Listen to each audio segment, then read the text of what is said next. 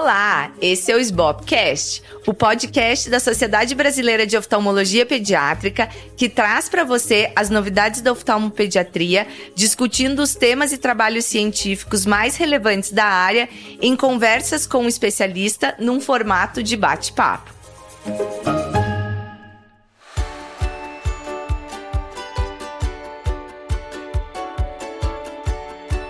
Eu sou a Luísa Hopker, atual presidente da SBOP, e hoje eu vou conversar com o Dr. Daniel Vitor Vasconcelos Santos, chefe do Departamento de Oftalmo Otorrino e professor associado da UFMG, com pós-doutorado pelo Duhane Eye Institute. Daniel, muito obrigada por ter aceitado estar aqui com a gente. Ô Luiz, eu que agradeço, é uma honra poder participar com vocês dessa iniciativa tão bacana da SBOP. Parabéns. Muito obrigada. E eu queria que você começasse contando como que você entrou nesse mundo da toxoplasmose, já que você é um superstar da toxoplasmose. Imagina, bondade sua. Bom, na verdade, eu, eu, acabei assim me apaixonando pela toxoplasmose ainda na graduação, já nos primeiros anos, envolvendo com iniciação científica e na UFMG especificamente onde eu estudei, é, tem uma já uma tradição forte de estudo da toxo, toxo congênito, toxo ocular.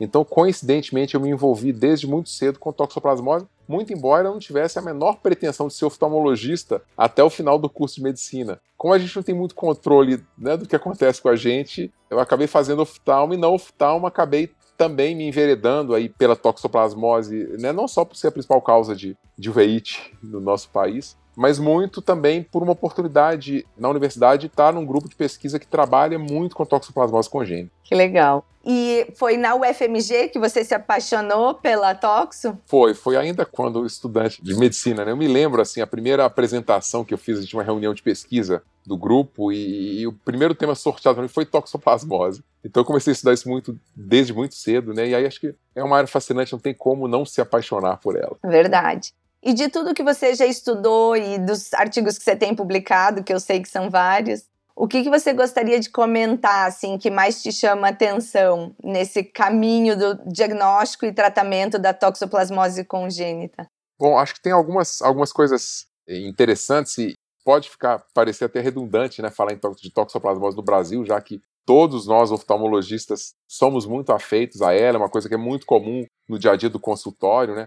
Mas aí tem umas questões que aos poucos, né, na medida que a gente vai se aprofundando no estudo da toxoplasmose, a gente percebe que para nós podem parecer óbvias, mas não estão tão óbvias assim na literatura e no acesso para o oftalmologista pediátrico e para o oftalmologista geral. Uma questão que a gente sente, uma questão até um pouco aí, afetiva, é do caráter negligenciado da, da toxoplasmose congênita. Né? Eu acho que nós oftalmologistas acabamos acessando as suas complicações, as suas sequelas, né? O, a repercussão disso sobre as nossas crianças, os nossos adultos, mas eu acho que na medicina em geral, como é uma doença que tipicamente não leva com frequência manifestações sistêmicas, né? E as manifestações oculares muitas vezes são de, de aparecimento ou de manifestação um pouco mais tardia, então a gente fica um pouco com essa questão da, entre aspas, negligência da doença até um determinado ponto, até o momento em que ela se manifesta. Né? E, sobretudo, assim, a gente teve a oportunidade de trabalhar aí com estudos populacionais de rastreamento de toxoplasmose aqui em Minas, e é uma doença que tem as características de uma doença negligenciada, porque ela tem uma prevalência, uma gravidade maior em populações desfavorecidas. Né? No Brasil, a gente sabe dos principais fatores de risco de prima infecção toxoplásmica, e aí a gestante que tem a primeira infecção durante a gravidez é aquela que pode ter um risco de transmissão transplacentária, e em especial no Brasil, os fatores de risco relacionados à, à infecção por ocistos, né? então ingestão de água contaminada né? em locais aí que não tem disponibilidade de água filtrada, ou ingestão de, de vegetais e frutas mal lavados, que tem aí uma, né, uma relação direta com hábitos de, de higiene, né? e até assim alguns estudos interessantes que a gente tem a oportunidade de participar, mostrando que o nível de educação, na medida que, que a gente educa melhor as mães, elas estão protegidas de uma infecção toxoplasma e, consequentemente, da transmissão congênita. É uma coisa muito interessante que a gente lê nos livros, né, a importância da, da carne crua e mal cozida na transmissão da toxoplasmose, e aí orienta as nossas gestantes, nossa, aqui durante a gravidez tomem cuidado, né, cozinhem, comam carne muito bem passada.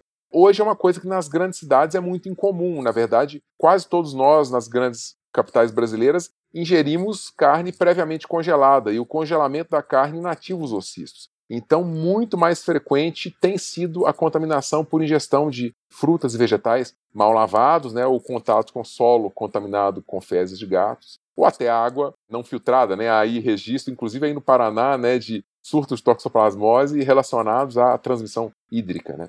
Então, assim, uma coisa interessante que até com a mudança dos hábitos, né, a população está aí, tendência vegano, comida orgânica, a gente tem visto uma certa recrudescência da toxoplasmose, essa preocupação em relação à prima infecção durante a gravidez. Então, acho que é uma coisa importante, a gente fica muito fixado em relação à carne crua, carne né, mal passada, mas acho que a gente tem que ter uma preocupação tão grande quanto essa com a carne, com a lavagem adequada das frutas, vegetais, verduras, né? Aí é importante a gente ter cuidado, né? Lavar as mãos e lavar os, os vegetais, as frutas e ter essa preocupação com esse cuidado, particularmente nas gestantes, né? Que são soronegativas para toxoplasmose. Acho que uma outra coisa importante, aí estou falando um pouco dessa parte mais epidemiológica, mas do ponto de vista clínico, é que foi uma coisa que até me surpreendeu quando a gente, lá em 2005, 2006, a gente teve o primeiro estudo nosso populacional, a gente rastreou 150 mil nascidos vivos em Minas Gerais, deu.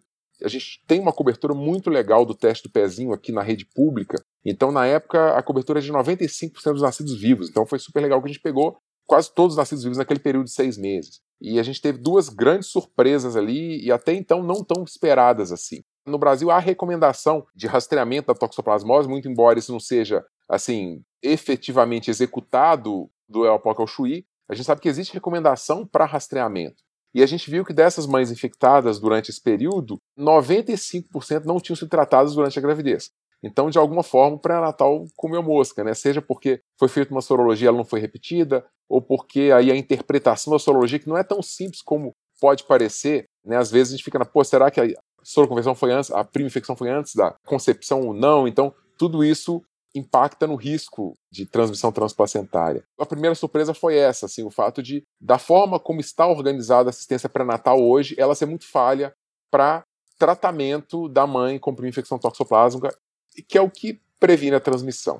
E o segundo ponto que nos chamou a atenção, além da prevalência de retinocoroidite, então, considerando que a gente tinha um universo lá de, de mães 95% não tratadas, a gente já esperava uma prevalência alta de lesões, a gente encontrou em torno de 80% de prevalência de retinocoroidite, que é uma coisa muito, muito, muito alta. Né? É muito abaixo do que a gente observa nos países europeus, talvez um pouco pelo perfil, pelo genótipo do Toxoplasma gondii que circula aqui na América do Sul, mas eu acho também pela falta de tratamento. Importante a gente ter essa noção de conscientização das gestantes em relação ao acompanhamento sorológico durante a gravidez. E o último ponto foi a identificação de lesões ativas, né? Os livros, o que a gente vê nos livros de oftalmo, de medicina, são aquelas cicatrizes em roda de carroça, né? Pigmentados, aqueles quadros clássicos, figura de livro. Mas a gente viu que até 50% dessas crianças têm lesões de retinocordite ativa, que era, foi uma surpresa para a gente, não encontrou praticamente registro disso na literatura, e a gente percebeu que isso tem uma relação não só com a falta de tratamento, mas como o momento em que a gente faz a avaliação oftalmoscópica. Então, isso tem importância prática muito grande para a gente. Desde então, a gente tem que ter essa consciência de tentar examinar esses bebês, filhos de mães, ou com suspeição ou mesmo com confirmação de toxoplasmose durante a gravidez, o mais precocemente possível, porque ali é quando a gente tem a oportunidade de, de fato, interferir mais diretamente no prognóstico da criança. Né? Uma lesão ativa tempestivamente tratada, ela leva uma cicatriz menor. E a gente teve a oportunidade de observar isso na nossa corte. Uma coisa interessante, né? A gente, quando a gente começou, e era um estudo que cobriu o estado inteiro, tem 853 municípios, né? As distâncias são gigantescas. Então, no início, a gente examinava os bebês aí entre 30 e 60 dias de vida. O que a gente fez, como a gente começou a ver muita lesão ativa, foi trazer esses bebês o mais precocemente possível para Belo Horizonte. Então, acho que esse é um ponto que é importantíssimo, né? Bebês, filhos de, de mães com suspeita ou confirmação de toxoplasmose, têm que ser examinados o mais precocemente possível, porque a gente tem uma chance de identificar retinocoridite ativa e é quando a gente tem a melhor condição de minimizar a sequela dessas crianças, né, Luísa? Muito legal, é muito interessante isso que você está falando. Eu trabalho em serviço público que a gente examina as mães, os bebês ainda no alojamento, os suspeitas de toxo, e faz toda a diferença, com certeza. E eu queria te perguntar sobre assim, uma mãe. Então vamos, vamos colocar esse cenário que você né, colocou aí para o pessoal que está ouvindo, que todo mundo tem muita dúvida, né? Sobre o acompanhamento justamente dessas crianças que acabaram de nascer. Então, uma criança que nasceu e ela teve uma, uma mãe, por exemplo, que confirmou com sorologia positiva durante a gestação e não foi tratada. Como é o protocolo dessa criança? Como é o protocolo de uma criança de uma mãe que foi tratada? E como você trata em termos de sorologia essa criança? Bom, na verdade, o protocolo nas duas situações ele não é muito diferente, porque nem sempre a gente consegue confirmar a infecção logo no período neonatal. Então, assim, acho que o primeiro passo é a confirmação, a avaliação oftalmológica precoce e a confirmação sorológica. E a gente muitas vezes nem espera a sorologia para fazer a oftalmoscopia. Então, lembrar, às vezes o resultado sorológico demora um pouco. Então, assim, podendo examinar esses bebês o quanto antes, melhor, porque muitas vezes você identifica retinocoroidite compatível com toxo até antes de uma confirmação sorológica. Né? Lembrar que aí o que a gente faz em termos de sorologia né, são anticorpos IgG, IgM e IgA para toxoplasmose. Lembrar que os anticorpos de classe IgG são moléculas menores que atravessam a placenta, então, quando a gente não encontra IgM e IgA, que são moléculas maiores, que, sim, se detectadas, confirmam a toxoplasmose congênita no bebê, quando a gente encontra somente IgG, a gente não consegue nem confirmar nem descartar a infecção. Invariavelmente, um bebê de uma mãe que teve prima infecção durante a gravidez vai nascer com IgG. Isso é batata. Agora, se a, a transmissão tiver acontecido no início da gravidez, no primeiro trimestre, existe uma chance dessa criança já nascer sem IgM ou IgA. E aí é o problema, né? porque isso não vai te permitir dar o diagnóstico definitivo de toxoplasmose congênita naquele momento, mas não por isso você não deve diminuir a guarda e deixar de tratar aquela criança. Então, o que a gente faz é, primeiro, avaliação oftalmoscópica o mais precocemente possível nesses bebês, e a gente até sugere, mesmo para os colegas experientes, que utilizem blefarostato, com alguma diferença a gente deixa, a gente sabe que tóxico geralmente acomete a mácula, mas com alguma diferença, com alguma frequência a gente deixa passar lesões periféricas que às vezes vão definir o diagnóstico. A criança nasce só com IgG, não tem IgM, não tem IgA, então às vezes a pediatra, a infectologista pediátrica nem está tão preocupado em relação a, eu acho que não é toxoplasmose não, acho que não, não transmitiu, provavelmente esse IgG vai cair. Mas se a criança já tem lesão toxoplásmica, isso fecha o diagnóstico, até antes de você aguardar meses para avaliar a cinética de anticorpos. Então, recapitulando, né, numa criança que nasce com somente IgG, sobretudo quando a transmissão é no início da gravidez, é o que se faz é acompanhar a criança e repetir a sorologia e o exame oftalmológico. Se aparecer uma lesão sugestiva de tóxico, isso confirma tóxico. Numa criança que não tem lesão, a gente continua fazendo a, a repete a sorologia periodicamente aí a cada três meses e em geral aquelas crianças que não vão ter, né, em que esses anticorpos só tinham atravessado a placenta de forma passiva que vão ter negativação, a negativação da IgG afasta tóxico congênito. Por outro lado, se a IgG persistir, né, os títulos não caírem ou mais persistirem além de 12 meses de vida, isso sela o diagnóstico de tóxico congênito. Então é aquela situação, quando a gente teve a. Estava até comentando aqui um pouco antes da gente começar a gravar, né? Quando a gente teve a, a epidemia de Zika, eu fiquei com esperança danada que a toxoplasmose iria ganhar holofotes e ia ganhar uma, uma atenção maior né, de nós oftalmologistas, dos infectologistas pediátricos, porque é uma causa já bem reconhecida de microcefalia.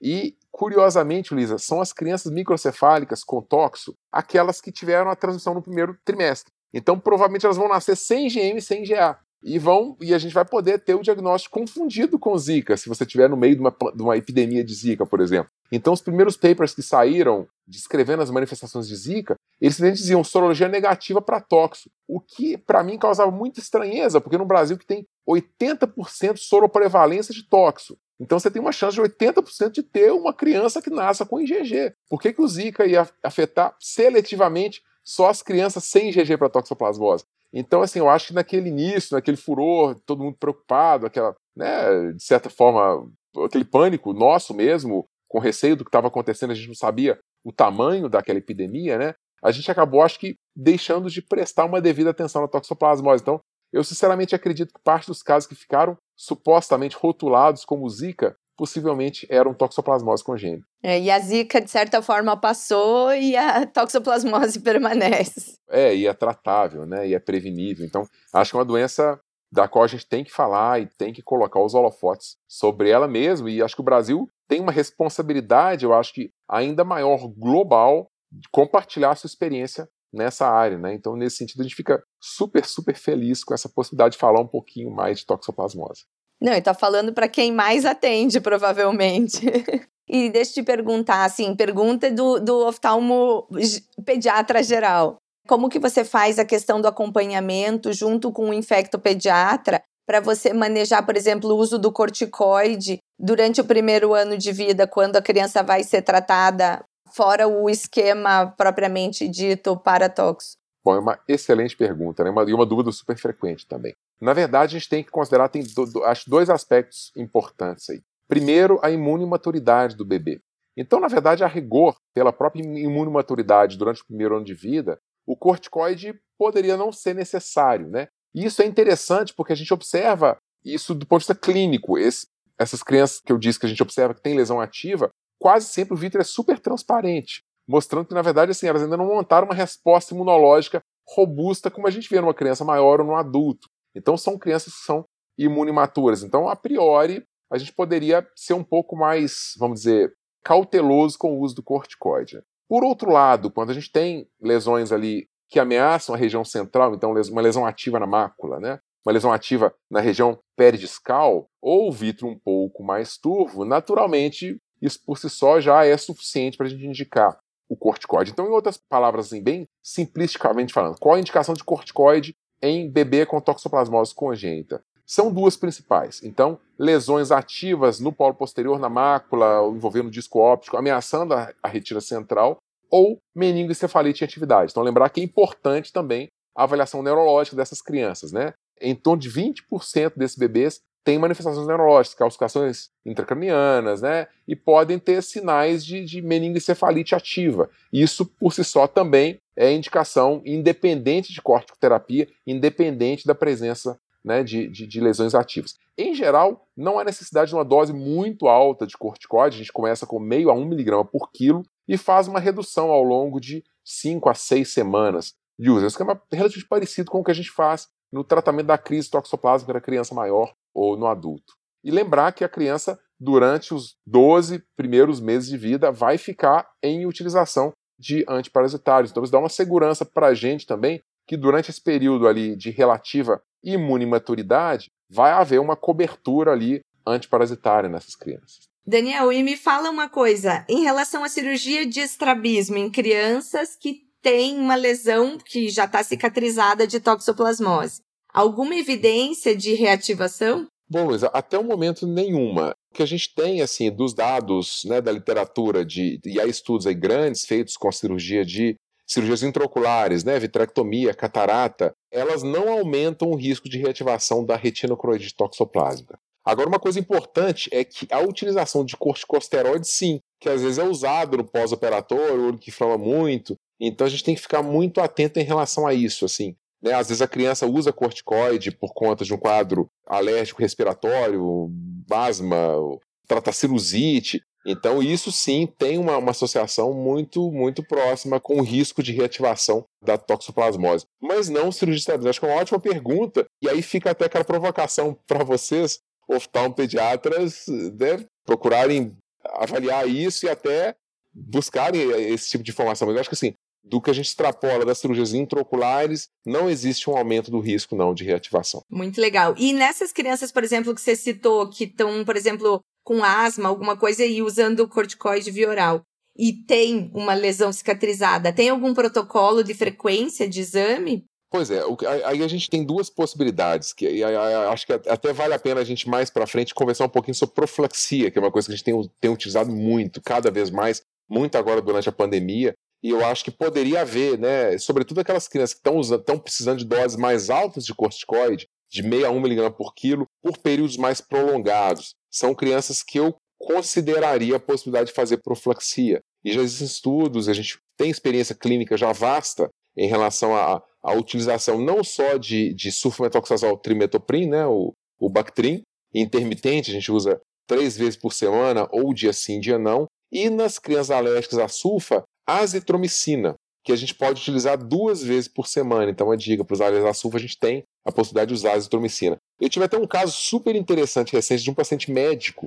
Ele é um pediatra aqui em Belo Horizonte, com toxoplasmose congênita, ele tem já está na nona década de vida e tem uma cicatriz macular de tóxico congênita. Ele teve uma desenvolveu uma púrpura trombocitopênica e teve que usar corticoide. e teve uma reativação da toxoplasmose nessa idade. E aí, desde então, ele está usando profilaxia. Então, é uma coisa que a gente viu muito agora durante a pandemia, né? Os pacientes que tiveram Covid e o corticoide foi usado de forma um pouco mais liberal, a gente viu uma, uma frequência razoável de reativação de retinocoroidite toxoplasma. Então, acho que ficar atento a essa questão. Com certeza. Olha, Daniel, a conversa está muito boa, assim, eu estou achando excelente. E eu queria saber se você deixa alguma mensagem final aí para os oftalmopediatras. Primeiro, acho que você já tem aí uma certamente uma vivência muito grande com toxoplasmose. Acho que eu queria deixar primeiro um apelo, né, para vocês, para que nós possamos trabalhar juntos para trazer o foco para a toxoplasmose, é uma doença que assim é infelizmente negligenciada e, como vocês sabem bem, é uma causa importante de deficiência visual, de perda da visão em crianças, né? No Brasil, em especial, em que ela é altamente endêmica. Então é importante que a gente fale mais de toxoplasmose.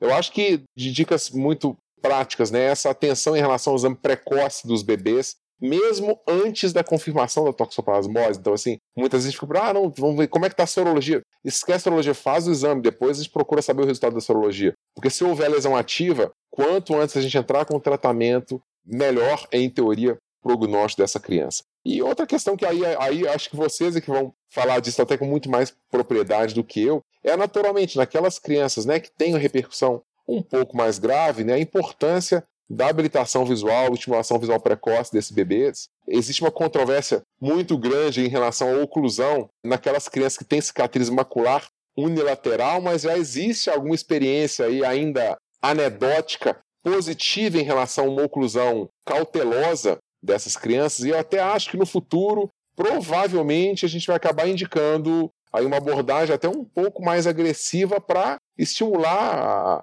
o desenvolvimento da visão nessas crianças. E, e, finalmente, assim, e acho que vocês sabem disso tão bem quanto eu, né? A toxoplasmose, se por um lado, a congênita, se por um lado ela é muito grave, por outro ela muitas vezes surpreende a gente positivamente. Então a gente tem aí crianças com às vezes cicatrizes maculares relativamente grandes, com visão de 20 por 60, 20 por 80, 20 por 100, que conseguem ter o desenvolvimento normal. Então eu acho que é investir, né? E é uma coisa, um trabalho muito nosso com os pais, né? De confortá-los e, na verdade, estimulá-los a investir nessas crianças, né? São crianças que têm um potencial, assim, fabuloso de desenvolvimento e de retorno para a sociedade. É impressionante a quantidade de pacientes que eu tenho no consultório, adultos, né? De, das mais variadas profissões, empresários, médicos, professores universitários, que têm toques congênitos tiveram uma vida normal me procuraram depois porque apareceram com uma reativação ali, mas tiveram ali um acolhimento, uma abordagem muito bem feita durante esse período da primeira infância e assim se desenvolveram super, super, super bem.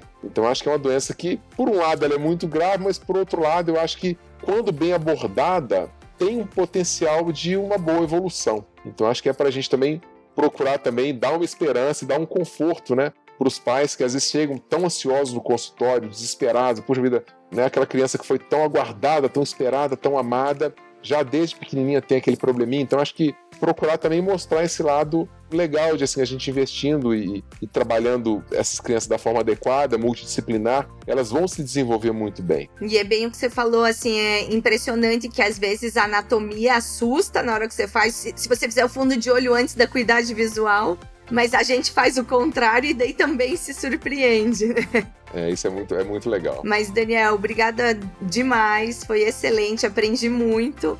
E hoje eu conversei com o Dr. Daniel Vasconcelos Santos. Se você gostou, compartilhe com seus amigos e colegas. E lembre-se que estamos nas principais plataformas de áudio: Spotify, Apple Podcast, Deezer, Google Podcast e Amazon Music. E esse foi o SBobcast.